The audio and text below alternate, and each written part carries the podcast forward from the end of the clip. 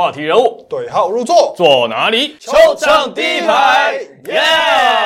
季后赛热闹开打，开始端午开始节六月三号、六月四号、六月五号这三天的季后赛，那两个对战组合，其实国王对工程师赛前就有很多的讨论。那梦想家跟勇士呢，也打出来另外一个风格。我们在这期节目请到的是包含场上的战术啊、战略，我们来听一下我们的言行书教练怎么说。欢迎，柏林好，Henry Tony，三位主持人好。哇，这个蛮意外的哈。我们先讲两个对战组合，我们先讲国王跟工程师狮王战。赛前大家都觉得说这个比赛很激烈，应该是五五波，打到第五战，国王有国王的优势，工程师有工程师的优势。可是怎么会两场比赛国王的输法都一样？这也让我其实真的蛮意外的，因为国王其实他的洋将的配置，我认为是专门针对工程师辛巴而来。嗯，那他三塔的优势的运用，然后造成两场结果比赛一样，我觉得其实讨论的空间很大，内容也非常丰富啊。就是说，怎么样在 Q 的使用上，比如说第一站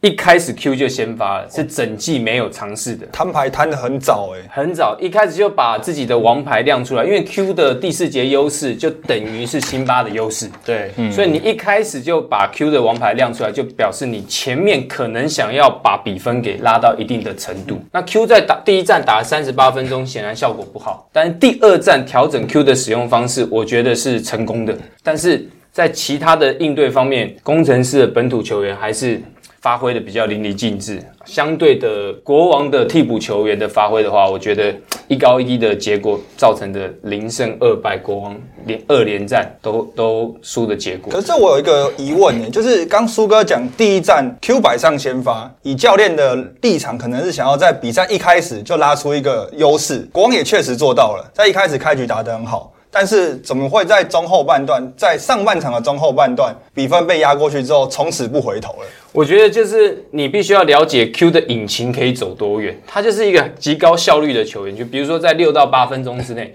第四节他等于是第二个洋将。那如果你使用他在整场三十八分钟的话，你可以看到一个有效率的球员，他的整个效应被稀释了。啊，那大家都希望，哎、我明明有一个王牌在那边，那我就要依靠我的王牌，所以造成了其他国王的本土球员他的发挥的空间受限。这个就好像我有有有一个例子，过去洋基队的那个救援王李维拉，李维拉他投第九局很厉害，他投二十颗球的时候，他的载制力非常好，但是他投到四局五局，他后面一定被打爆。不用到四，太好的例子了，不用到不用不用到四局五局，对对他有时候第八局上来，第九局就被打爆了。对，因为当时有统计啊，李维拉好像投超过二，就投超过八六个还七个人车，他的他的载制能力是直线下滑直线下滑。所以我觉得 Q 的使用方式在第一站也受到了一些很大的讨论呢，就是说像李维拉的例子就很好啊。那 Q 他明明只有可能二十五分钟极高效率的演出啊，依照他整季的体能跟伤势的情况，他也只有二十五分钟，所以在第一站这么快就说哈的情况下，我觉得对国王队的整个阵容会造成很大的影响。好，我们现在已经知道了结果，就是国王队在前面两场是二连败。那过程呢？我们刚刚报告了，这两场的输球的方式都很像。我们的严行书教练舒哥其实已经帮大家说了一下他目前看到的状况。不过我们一个一个拆解，我们从调度方，我们从战术方，特别从攻守两端，我们都一个一个来讨论。那第一场比赛呢，主场球队新竹旧工程师九十七比八十六是第一战，哈，赢了九分。第二场比赛呢，九九比九十一赢了八分，输赢的分数都很接近。国王队一开赛都是先拉出一波大概十分以上的领先哦。第二场我记得最多的时候曾经领先到十九比三，国王队可以开局，所以表示他们在准备上面是做的没有问题。的确，啊，他们在开局上面打得非常行云流水，他们做好了万全的准备。可是怎么会在中的每他们都是在第一节中段开始分数慢慢被赶上，第一节的尾声他们还是会带着些微的领先进入到第二节，然后第二节中段啪被翻过去之后，这比赛盖过去就不回头。其实大家可以回想一下国王在连胜时期，你看到国王队的感觉是怎么样？就像他们第一、一二战的开局是一样，他们利用很多反快攻的机会，然后空间很大。高位的挡拆之后，创造很多底线射手的机会，所以他们球的流动跟切入的空间很大。对所以你看他第一、二节，你回想起来看，他们得分的模式很顺畅。开赛都是这样子。开赛都是这样子，但是他在例行赛连胜的时候，你看他第二阵容的表现，你可以提出几个人的名字，比如说简佑哲，他一上来，他毫不犹豫就有外线，嗯，然后杨敬敏士官长他在切入的空间，他不管是打慢、打低位、打快，都是以他为主轴。但我们看到在这两场第一节后半段之后，他们的速度跟他们想要打的模式其实是比较模糊的。你没有想说他们到底是想要以谁为进攻的主轴？那显然看起来是想要利用双塔高度的优势去攻击辛巴，但是效果并没有太好。好，那在这个数据上面，其实也呈现出一个很两极的一个一个数据，是三分球的命中率跟三分球的命中次数啊。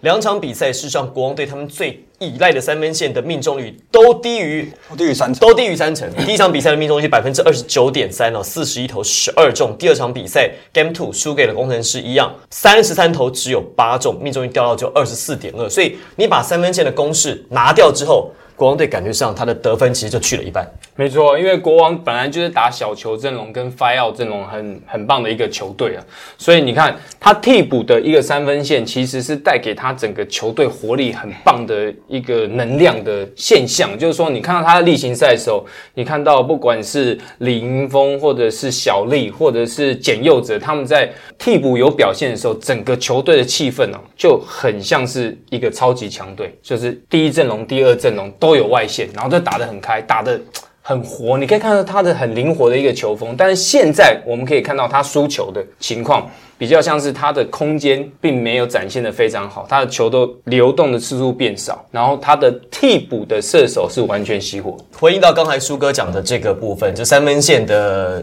替补选手的出手跟命中，两场比赛加下来，国王队在三分线外的出手命中数，Q 不算的话，哈，Q 我们算是主战阵容，我们算是第二梯队的的选手，三分线国王两场比赛十一投一中，张文平进了一个。简佑哲没有命中，洪凯杰没有洪凯杰没有命中，没有命中林世轩没有命中，就只有张文平进过一颗。哇，这进攻教练看了应该会流泪。而且我们而且我们刚刚讲到板凳，这两场比赛国王队的板凳刚好就是各得九分，而且第二场的九分是 Q 哦，所以基本上其他的本土权完全一分都没有得哦。而且第二场的板凳得分全部来自于上半场，所以下半场板凳零分。你们有没有发现，就是我看国王队的感觉，包括自己跟他们对战的，就是说，其实 Ryan 教练在替补的使用上是在例行赛是给他们很大的信心跟发挥的空间的，是，所以他们打得很奔放。就是替补球员一上来的时候，其实他们就发可以发挥他们的特色，但在进到季后赛的时候。这个替补球员感觉是比较没有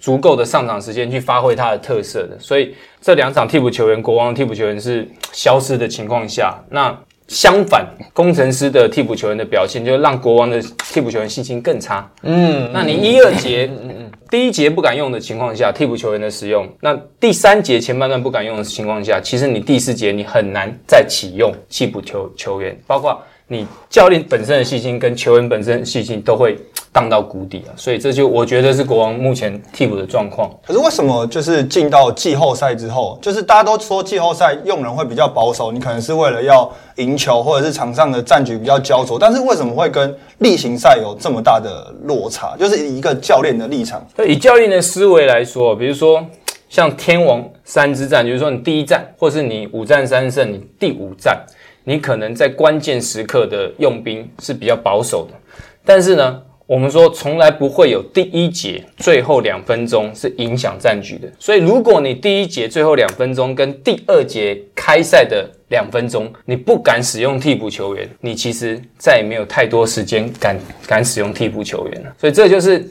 呃，教练在调兵哲学上的一些一些潜规则了，就是说，你看到如果国王队在上半场比分近的时候都不敢启用替补球员，那试问，如果你们两个是教练，在关键时刻你怎么他三十八分钟没上场，我们就说，哎，Tony，那你上去呃顶一下辛巴，这不可能的事情，对不对？所以彼此的信心都不够的情况下，就很难造成一个好的轮替。苏哥其实讲的这个状况，我们可以用两个例子来举例。过去 Kobe 在湖人队那段期间，就他没有跟 Shaq 配合的时候，你看他一场比赛他可能大概就是下来休息两次。他现在休息，因为科比打的时间很长啊，他休息两个时间就是在第一节大概剩三分钟的时候 check out，第二节的前面八呃前面的三分钟也休息，所以他大概是打第一节打到大概剩三分钟的下来休息，然后第二节呢大概剩七八分钟的时候再上来，所以让一场比赛呢他会休息两个六分钟，对。就是十二分钟，四十八减十二大概就是三十六，你去看科比上场时间大概就是这个时间，所以他就是这样苏哥做的，就在单数节的结尾跟偶数节的结出，主力球员做一个轮换。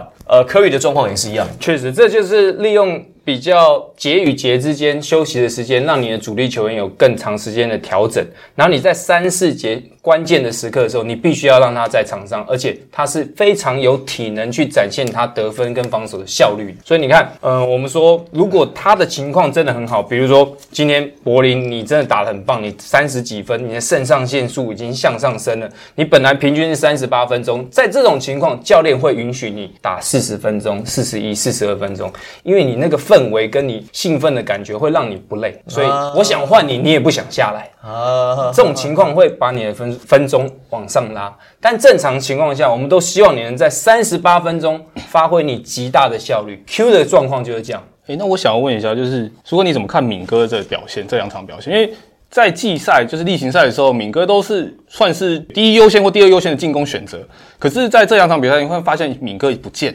确实，敏哥他在很多进攻的时候都是在协助队友，假如说当在罚球线那边当中继点，或者是在反正他大部分时间都在落边，然后就是变成那种底线的那种泡泡的那种三分球射手，可是也拿到球也都没有什么进攻的欲望，所以到底敏哥这两场发生什么事情？我我还是一样觉得可以去看他们连胜时期的，就是说阿敏士官长在连胜时期的时候，你看他进攻的主轴，他的球权的使用率非常的高。但现在季后赛的时候，我们很包括第一站，刚第二站结束之后，我们可以看到，其实主轴上比较想用高度跟双塔的优势去击败工程师。哦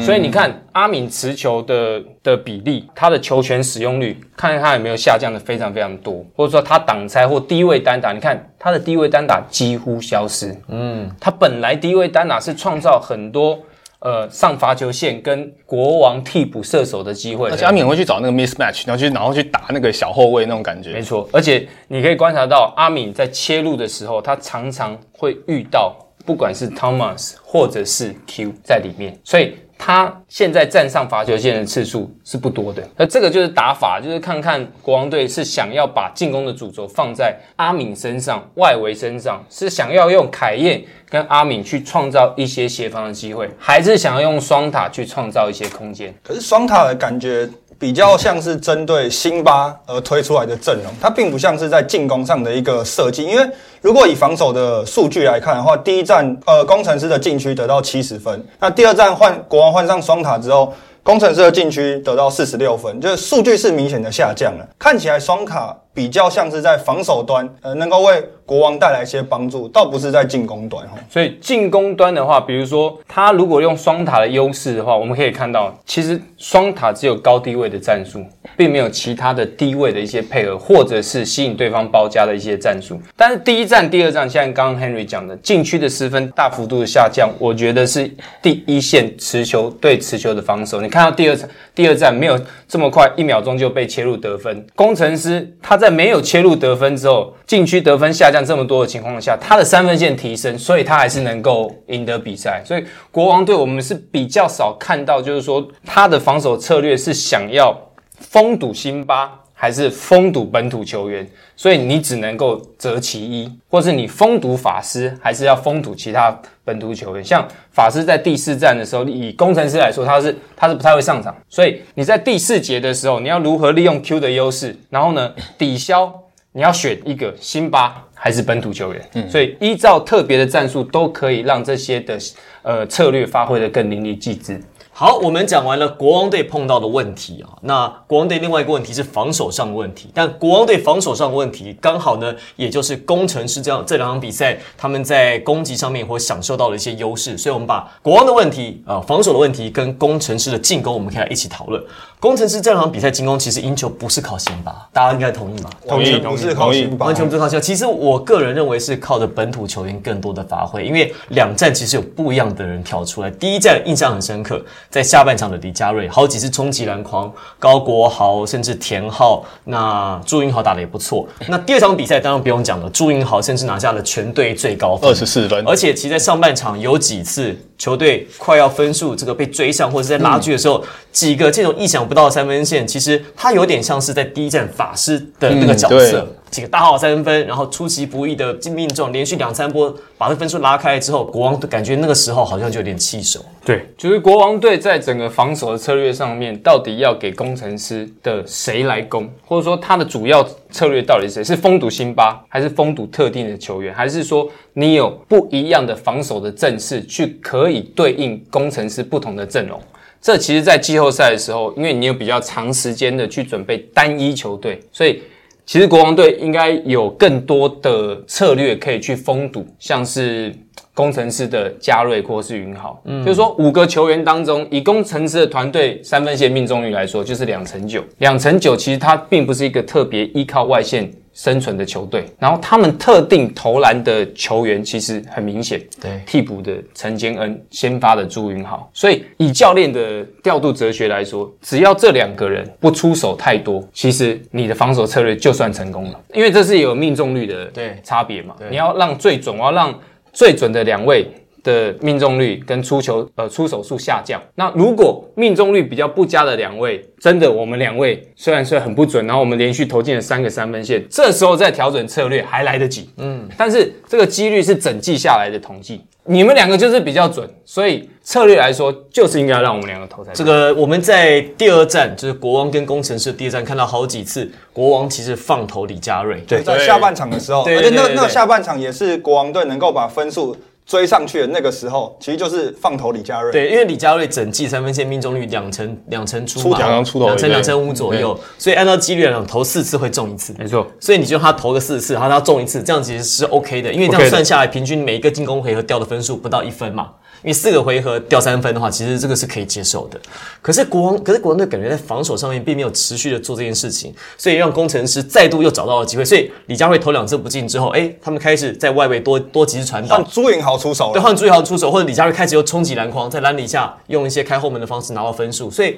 会觉得这场比赛感觉是国王队的防守跟工程师的攻击刚好是一来一回。对，所以工程师这方面，你可以看到这两场，他是已经打出属于工程师的球风了。就是说，其实他的替补球员或者是各个位置的轮替调度是跟例行赛是很相近的。嗯，包括高国豪跟田浩的使用，陈坚恩上来替补的时机，朱云豪跟李佳瑞的使用，林怡辉，还有包括跟吴代豪的使用，跟例行赛其实他们都调度的模式是跟例行赛来说很顺畅，因为国王并没有给他们太多的难题，所以他们就照着顺顺的打下去，顺顺的打下去，你可以看两场结果是差不多的。对其实第一站在就是国王开局开得很好，那我觉得当然以比赛内容来讲，大家都可以看得到法师可能前面表表现得很挣扎，然后中间突然开始发疯，然后塞到几个六之后，把那个气势盖过去之后，从此呃一路不回头。不过我觉得。更重要的另外一个点，因为刚刚一直讲到本土球员，其实冠伦教练在一开始第一站球队比较混乱的时候，他做了一个换人调度，我觉得是一个蛮重要的关键。他把高国豪换田浩，那田浩上来之后，其实把整个球队的节奏，包括跟杨绛之间的搭配，所以法师那个时候才疯了起来。我觉得田浩在这边换上来是蛮大的一个关键。其实其实第二站也是一样，你仔细看，第二站一开始我记得十九比三、十九比六的时候，那个时候工程师换人，他也是让高国豪先下，让田浩先上。从那个时间点，其实连续两次都是换上田浩之后，这个分数开始慢慢慢慢慢慢慢慢。我觉得田浩跟辛巴的搭配，或田浩在组织整个控制那个 tempo 的那个能力，其实我觉得是真的会比高国华好很多。而且，就像光远教练讲，他们在主场的时候有打嗨了，像开局两场的开局，其实工程师打不好嘛，就打嗨了嘛，都太兴奋，然后都太兴奋打太快，然后失误一堆。这时候换上田浩来讲，其实就是可以稳住那个工程师的那个 tempo 那种感觉。而且，因为我们在赛后的时候有跟光远教练稍微聊了一下。他说换上田浩，一方面是他跟杨绛之间的配合，还有整个节奏上他的掌握是比较理想的。第二个是田浩这样子打，他会带着国豪的情绪。确实，确实，因为我觉得以我来分析，高国豪他需要持球得分，他需要焦点在他身上。但是呢，田浩呢，他会把整个球队的攻势啊，他会把球分享给队友，他会撕裂对方防线。嗯，所以田浩是不需要焦点在他身上的。所以这个一上一下的话，我觉得工程师都在球员不同的个性上面去运用它，这就运用的很得当了。然后他们也可以在他们自己的 common zone 里面去去去发挥。所以你看田浩，田浩什么时候最兴奋？他撕裂防线传一个妙传的时候，他最兴奋。嗯或者是在打板传给辛巴的时候，他就很爽，他就很爽。好爽哦哇呀！整队气氛就起来了。高国豪什么时候最兴奋？ankle breaker 的时候他，自己在还有自己单打的时候，然后他最高兴奋。国豪在第一第一场的第四节不是有一个在空中三百六拿一个反传，他就他后来就下来超爽的。哎对，刚刚讲到这个，因为田浩在第一场的第四节刚好空抛给法师一个，田浩也很兴奋，法师也很兴奋。其实那个时候整个球队的气势已经冲上去，那就不会回头了。对，所以高国豪跟田浩运用，我觉得这是冠伦在调度上面啊非常成功的呃一步棋。我们都看到工程师在这个系列赛的前两站在主场打得很漂亮，虽然开头都开得不好，应该这样讲，是国王队是做在开局来讲，他们是准备的蛮充分的这一边，可是必须说在应变上面，在调整上面，冠伦教练他的调整跟他的应对，其实都比国王队的这边边来的快，就是冠伦是调整比较快的这边，调整比较好的这边。而且冠伦教练，我发现他的调整很快的是在他防守上面，因为我们都知道，呃，国王队的主要的战术都是以高位挡拆，汤马斯跟凯燕或者是阿敏在那边在高位上面做一些轮转。可是我发现冠伦教练后来做了一个叫三二区域防守带盯人，整个把国王队的高位挡拆整个这个战术瓦解掉。对变成说他们在 switch 的时候变成哎、诶没有人 open，对然后再往下往下丢的时候也不容易丢，然后丢到了下面还有一个辛巴在那里，根本都没有机会嘛。反正就是这一个防守的战术一转变成这个战术之后，国那工程师就整个就起来了。你会发现，就高位的汤马斯拿到球，他第一时间没有出手，对上来之后，他就没办法再出手，他就已经错过那个攻击点，对再传传传传传，进攻时间就要到了。对，所以就在技战术对应上面呢，刚刚嗯 Tony 讲到这一点，就是说国王队在面对工程师这样的防守的策略的时候，他们有没有对应的特殊战术或者 ATO？就是说他看到这个情形的时候，他是不是要把呃汤马斯变成挡人的一个角色，让其他的射手更好的发挥机会？其实国王队看得出来，他们在汤马斯的呃投篮的运用上面，已经把它放在他的可能是他的 hot spot，就是他的左边底角的出手已经远高于弧顶的三分线的出手，这可以可能是。国王队在进攻上上面战术的运用，因为工程师做了一些应对，但是国王队看不太出来，就是说像刚刚说，呃，对李佳瑞放投啊，然后呢，第一站的时候怎么样阻止禁区的切入得分啊？反观是工程师在打得很顺畅的情况下，我觉得不算是高水准的演出，就是很正常的演出。呃，我们讲了这么多国王队在这两站碰到的问题，还有工程师在这两站做的比较好的地方，现在看起来双方的优劣其实已经很明显了。国王队的防守的问题，进攻上战术的破碎，那工程师其实做的最好的一个环节就是他建立起他们第二线球员的信心。其实这个可能是他他们。因为看起来蛮有机会过第一轮的，好，现在准备准备国王队后面连赢三场嘛，哦，那看起来机会很高，可以进到第二轮了。其实这个如果打冠军战，二线球员的发挥，他们的信心的培养，你看第一站打出了李佳瑞，第二站朱云豪，那两站像高国豪的表现都不错。那林一慧本来他的技术就摆在那个地方，所以看起来他们在板凳的深度上面跟杨绛的磨合上面，哎，真的是蛮有到机会的。位了对，真的，我觉得这这两站其实对工程师最大的帮助就是他们的本土球员的信心找回来了。我必须要讲一下，朱云豪是我之前选的 X 因子嘛，所以那就是他打出来，当然拍手啊真的打出来，当然要这样，拍手。可是我觉得朱云豪真的很厉害，他的心脏真是有够大颗的。他你就是我们刚刚讲，他前面那三颗三分球，本来那时候国王已经追到落后他一个球左右的去差距而已，可是因为就那个三分球变两个到三个球的差距，那他在第三球好像打了一个 ISO 的一个阿敏一球，那整个就不不讲理的就把吃掉了阿敏嘛。所以其实我觉得朱云豪的信心在第二战来讲，真的有打得出来。你讲到 X 因子，其实工程师的真 X 因子是法师，好好好他真的从比赛，你不管第一站、第二站看起来，他的表现跟工程师球场上的表现完全正相关呢。他只要低迷，球队就跟着往下走；他只要嗨起来了，球队一上去之后就不回头。哦，对，像第一站的时候，法师一开一开始不是两个 air ball，法师很法师很妙哦，法师第一站跟第二站的第一节打的都很烂，都很烂。他都是在第一节的结尾或第二节结束开始投进一个三分线、两个三分线之后，他开始就一些比较花俏的盘球突破，然后出现外线开始也会进了，所以他就是他真的是像你们讲的，他打不好的时候球队就落后不知道在干嘛，球队大幅落后，超级混乱但是他一个两个 bucket 拿到之后，他开始慢慢慢慢，队友的攻势也带起信心来，之后分数一下子就赶上去了。我觉得他比较像是一个人的武林啊，他球场上就是他的武林，他就打他自己。那辛巴就是整个工程师的主轴，那加上很多替补球员的一些发挥，所以工程师我们当然事后诸葛了。现在如果国王不给工程师很多难题，就是利用防守或进攻给他一些难题的话，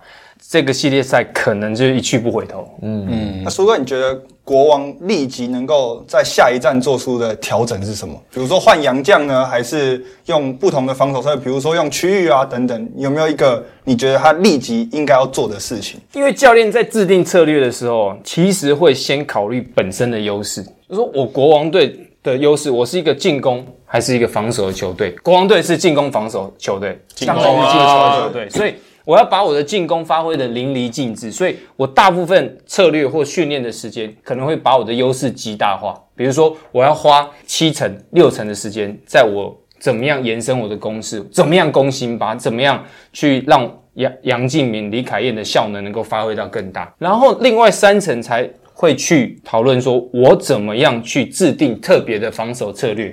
我是要区域盯人，还是我某一个人、某一节、某一个阵容上来的时候，我就要强迫包夹特别战术，让工程师的节奏没有这么顺。现在看起来，工程师不管什么样阵容上来，其实国王队防守的策略都几乎百分之百是一样的。嗯，所以呃，工程师并没有遇到诶。我应该要怎么样攻这样的一个区域盯人？我应该要怎么样攻这样一个包夹？我应该要怎么样攻他特定的一些防守方法？所以他并没有犹豫的时间。所以工程师，你看大家都攻得很顺，然后打嗨的更顺。因为就是我就是一对一嘛，我打掉你过掉你之后，我就蛮有机会可以拿到分数，或者是买到犯规。对，所以我觉得、啊、国王要逆转，要先想到他们自己的优势的极大化，怎么样把。比如说标风玫瑰，你看这两场凯燕有没有撕裂防线助攻？没有因为他的时时间太长了，嗯，所以他到后半段的时候，你看他并没有标速起来，所以他的撕裂防线没有，像是其他的射手的机会就没有。那我们刚才也提到杨敬敏的低位了嘛，那呃弧顶的挡拆跟双塔的一些特别进攻战术，如果国王队能够制造更多的进攻跟防守的麻烦给工程师，其实两场主场很难讲。诶，那如果，你也觉得 Q 的上场时间是不是应该更固定？因为像第一场比赛他先发嘛，然后打了三十几分钟，就已经超出他平常啊例行赛平均的分呃分钟数嘛。然后第二场我发现他变成他回回到替补之后，他反而是要配合穆伦斯，因为穆伦斯体力不好，大家都知道，所以变成穆伦斯没体力，Q 才上场。然后穆伦斯一有体力的时候，又把 Q 换下来。他变成说那个打的节奏会太散，呃，一下上一下下，然后到第四节又打了十二分整整个整节。所以你会不会觉得说 Q 的时间会不会需要更固定？我绝对是相信这个时间呢、是总教练最了解，因为他了解 Q 的身体状况是如何。那比如说，我是一个相信 Q 得得胜利的一个信仰者，得 Q 得胜利，得得 Q 就得胜利，这是新台湾人，不管是我们国际赛，还是以往他待在我们球队的时候，有他基本上就是好成绩跟冠军的保证。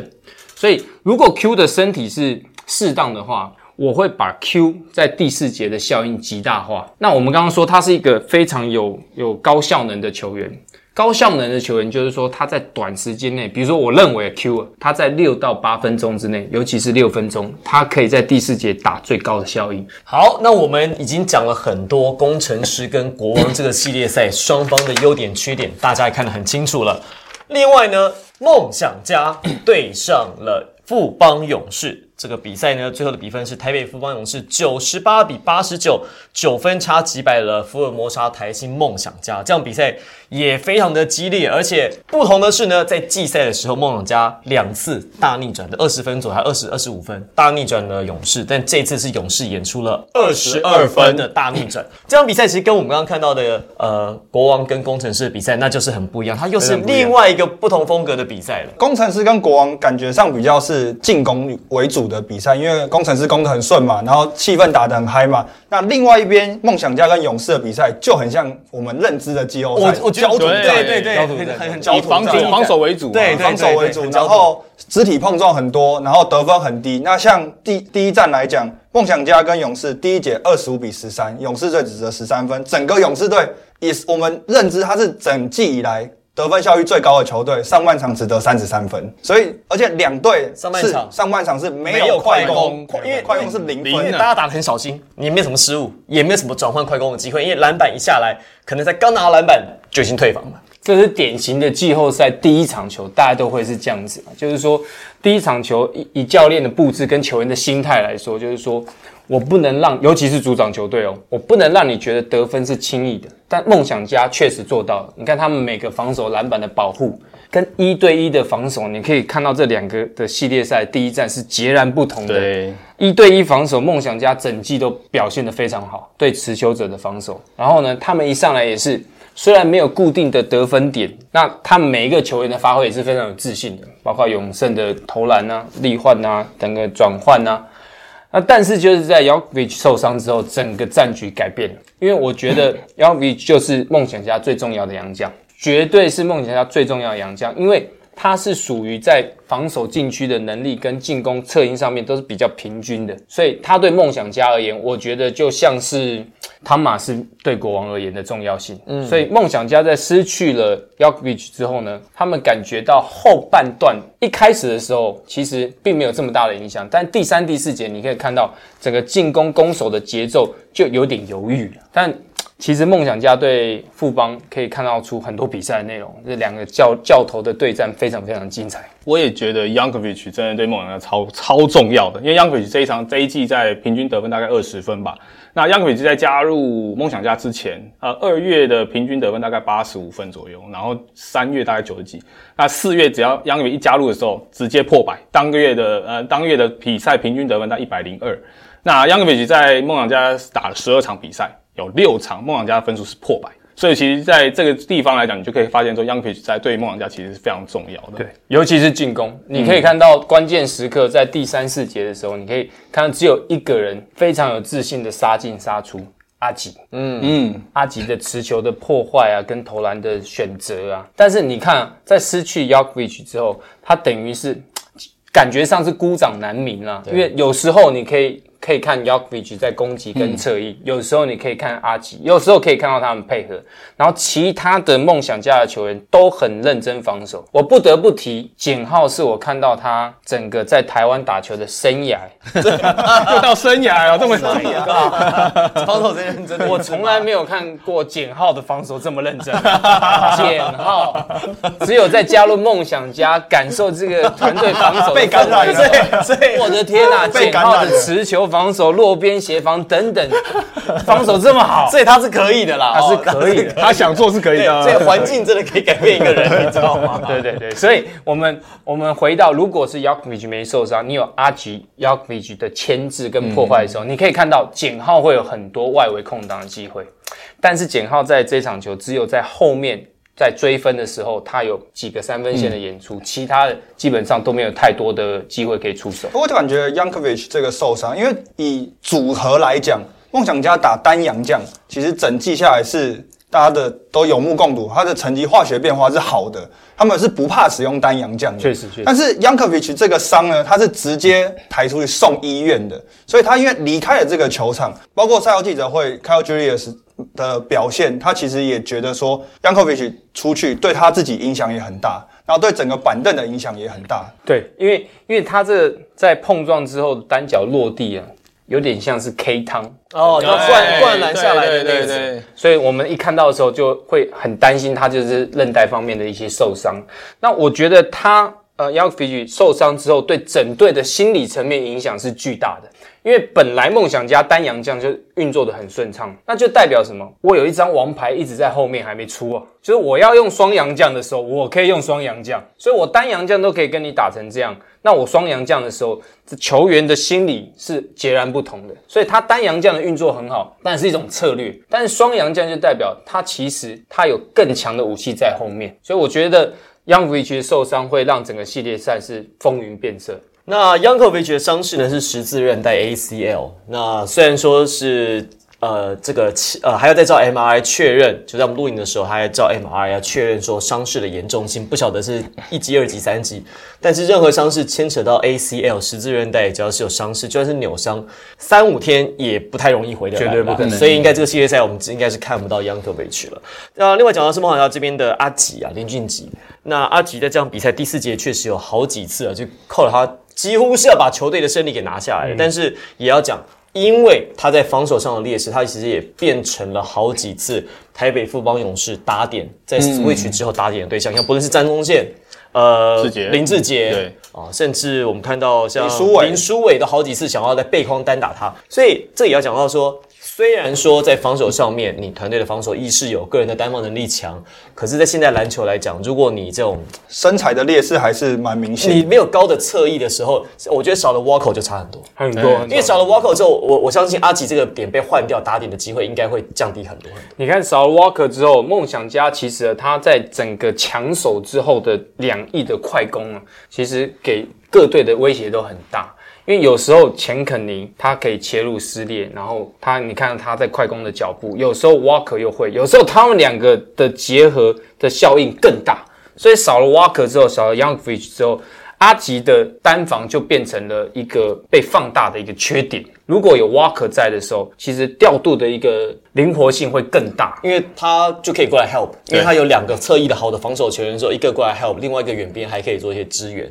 至少不会像这样比赛下半场一直看到，不论是中线从中路切，或者是拉开一边找阿吉打，其实也因为就慢慢慢慢，因为富邦勇士他在追分的过程，他并不是像工程师这样有很疯狂的射手来一个三分线，然后一个四分打，然后把分数也开始盖过，他他是慢慢较像鲸吞他蚕食这样子慢慢从对一球一球来对，从二十二分开始慢慢追，从二十分，他很像我们典型教练希望跟这球员讲的，我们落后二十分的时候怎么办？我们先把分数一球来。先把分数先看到十五分，嗯，十五分之后呢，我们越过十分的障碍，看到个位数。然，后再来呢，十分钟我们拼到五分，五分之内球员真的信进去，哎，好像有机会咬过去，然后追人平手，然后慢慢两分、三分、五分。其实勇士的赢球大概就是这样，从落后最多开始起算到第四节，他每一节每一节，当然第三节跟梦想家的大当机有关系，可是扣除掉那段期间，其实勇士并没有真的连续快速上分的可。是可是我们讲到第三节大当机，其实说真的，你仔细去看勇士的数据，其实他们的命中率并没有很高，大概三成出头而已哦。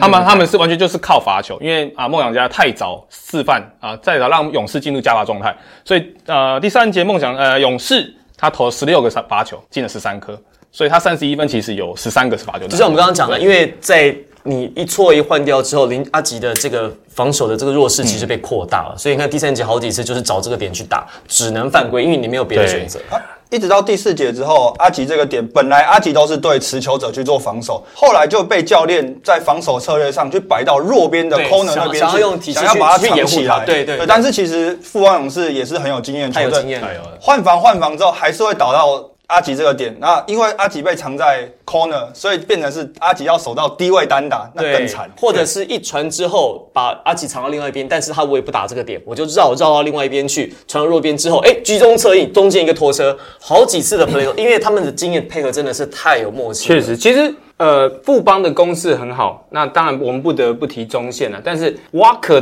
缺阵的情况下，就少了一个牵制中线切入的点。你看，很多情况都是比分快追上来的时候，中线一个切入得分，利用身材优势。它不是像是呃我们看到的工程师的情况哦，它是一些切进去就得分，它是切进去，它有速度上的优势，再利用身材上的优势，然后去得分。但你可以想象，如果瓦克在对位中线上面，可能他在切入到后面，中线就没有这样的一个优势了。那当然，梦想家有利用一些防守特别的三重换人去弥补阿吉的劣势。但是，就像刚刚呃各位所说的，富邦的几个球的传导跟对应是得当的，所以他还是能够利用一些点的优势去打到打到禁区的得分的。那最大的差别其实就是勇士他们在呃几个小组的配合上面啊、呃不论是张宗宪、林志杰、曾文鼎啊、蔡文成，时不时也会来这么一下。那包含塞瑟夫也是有策应能力的，所以你会发现，在跟工程师谢赛不太一样，是舒哥刚刚讲，他们就是一拍打到底。所以工程师事实上在赢球的比赛当中，两战他们的助攻次数没有比两队多多少，因为他们都是个人在突破之后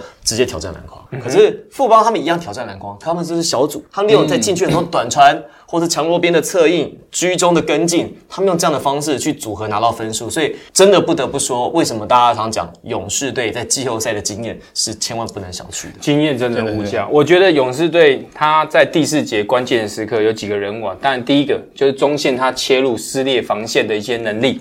然后第四节在后半段的时候，志杰他找到了一些外围的手感。小夫在内线时不时的一些单打跟跟掩护下滑，就会造成梦想家很多顾此失彼的感觉。就是说，你有有人可以撕裂防线，有人可以投外线，有人可以低位单打，那我到底要把重心放在谁的身上？所以勇士季后赛经验真的太好，经验无价。有这些球员的话，你的教练会安心的非常。然后教练的调度反应又很快，快他知道说什么时候我打哪一张牌胜率是最高的。可是还是要讲，是梦想家，即便在少了一个 Youngovich 的情况之下，还是打出了好球。对，就是、其实我是本身是非常看好梦想家的，因为他们在整个赛季的防守强度是维持一致的。你可以，他是跟国王刚好相反，他是有守带攻的对变攻的一个球队。对，所以我才说 Youngovich 受伤之后，他们等于是失去了那个支柱，就是说他们攻守的一些策应跟关键时刻得分的人选，内线的人选不见了。那再加加上 Walker 的受伤，所以这个系列赛对梦想家来说是严严苛的考验。凶多吉少，